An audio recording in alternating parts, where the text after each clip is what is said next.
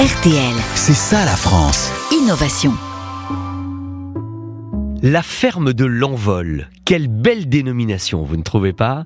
Alors, si vous pensez que trouver de vrais produits bio en circuit court en Ile-de-France, c'est impossible, euh, si vous croyez que votre volaille de Noël sera obligatoirement expédiée depuis l'autre bout de la France, eh bien, détrompez-vous.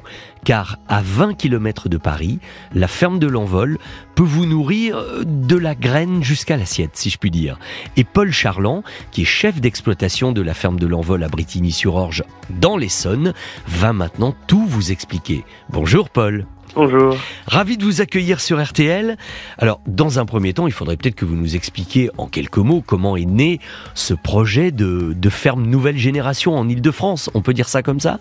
Ouais, exactement. Alors, euh, nous, en fait, euh, on, à la base, on a, on a monté un circuit court qui s'appelle à l'ancienne. Donc, l'idée, c'est d'amener des bons produits agroécologiques en direct des petits producteurs qui sont le plus local possible. Et donc, du coup, ben, on s'est mis à accompagner ces producteurs dans leurs pratiques ag- agronomiques pour essayer de faire en sorte qu'elles soient toujours euh, meilleures pour euh, les produits, évidemment, mais aussi pour l'environnement, etc. Et Bien en fait, par nos pérégrinations, on s'est rendu compte qu'il y avait encore quelques limites dans cette agroécologie, des choses qu'on, a, où on avait envie d'aller plus loin. Et donc du coup, bah, on a décidé de co-créer cette ferme, la ferme de l'envol, avec plein d'amis euh, pour pouvoir en faire un laboratoire vraiment d'idées et tester des choses pour avancer dans l'agriculture euh, de demain. Et c'est quelque chose qui, évidemment, j'imagine, évolue en permanence d'une année sur l'autre. Où est-ce que vous êtes installé exactement? Alors, la ferme de l'envol est au cœur de l'Essonne, euh, dans l'agglomération Cœur-Essonne, entre Plessis-Pâté et Bretigny-sur-Orge. Ah, mais je On vois est très sur l'ancienne, C'est l'ancienne base base militaire. Voilà. exactement. Ok, ok. ancienne base militaire aérienne en reconversion euh, depuis euh, depuis quelques années maintenant. Mhm. Et l'agglomération Cœur-Essonne nous a vraiment euh, aidé et a- avait l'envie, à travers tous les projets qui se montent sur cette base aérienne, de maintenir une agriculture et puis une agriculture engagée pour l'avenir. Revenons à vous, Paul.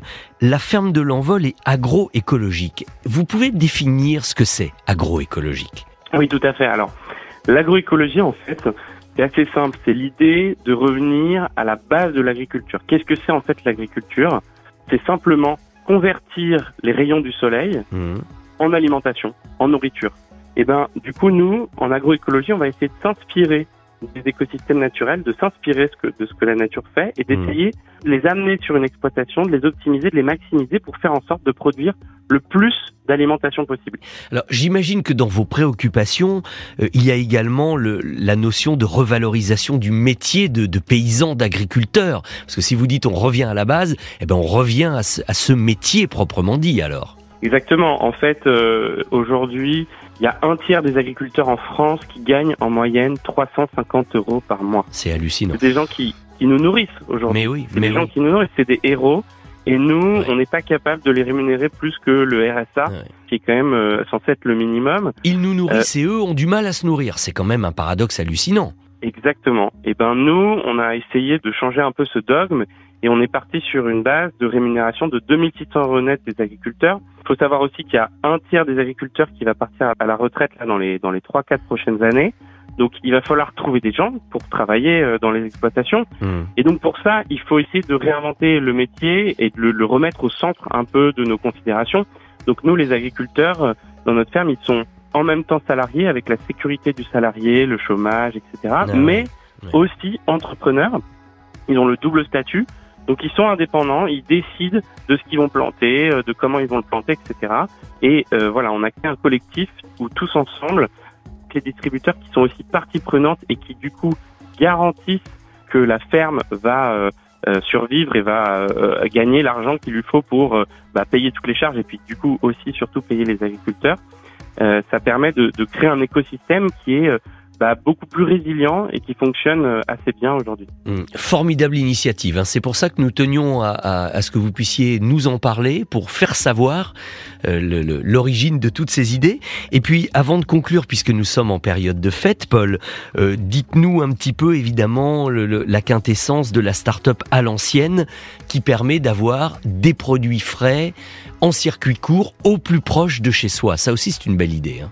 Exactement. Donc en fait, à l'ancienne va euh, distribuer les produits de la ferme de l'envol, donc euh, sur la région parisienne, Euh, et on va aussi distribuer les produits de 200 agriculteurs français Donc aujourd'hui, on est euh, région parisienne, banlieue proche. On est aussi à Lyon et à Bordeaux. Mmh. Et donc, bah, évidemment, pendant les fêtes, nos agriculteurs font des produits incroyables. Donc là, euh, on a des volailles festives euh, qui sont euh, élevées en plein air. Et là, on a des paysans boulangers en ce moment, donc qui font leur grain, leur farine et qui le transforment en pain, qui vont faire pour les fêtes euh, des super panettones, euh, euh, des brioches euh, de Mmh, Noël, euh, oui. du pain d'épices, etc. Alors, je, je suis allé sur le site à l'ancienne.co. J'ai vu aussi des paniers de légumes. C'est tout bête, mais des, des paniers de légumes qui font envie. On voit qu'ils sont beaux. euh, on, on sent déjà qu'ils sont bons, euh, rien qu'en les voyant.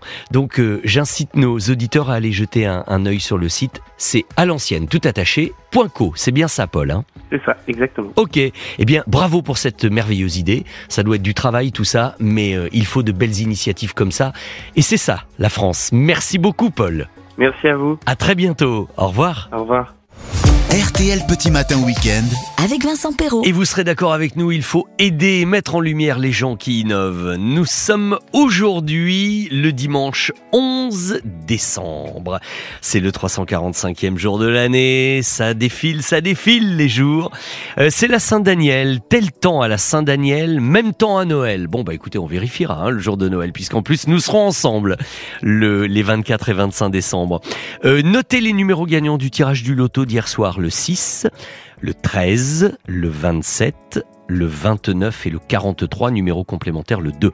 6, 13, 27, 29, 43, numéro complémentaire le 2. RTL, il est 5h30. RTL Petit Matin Week-end jusqu'à 6h.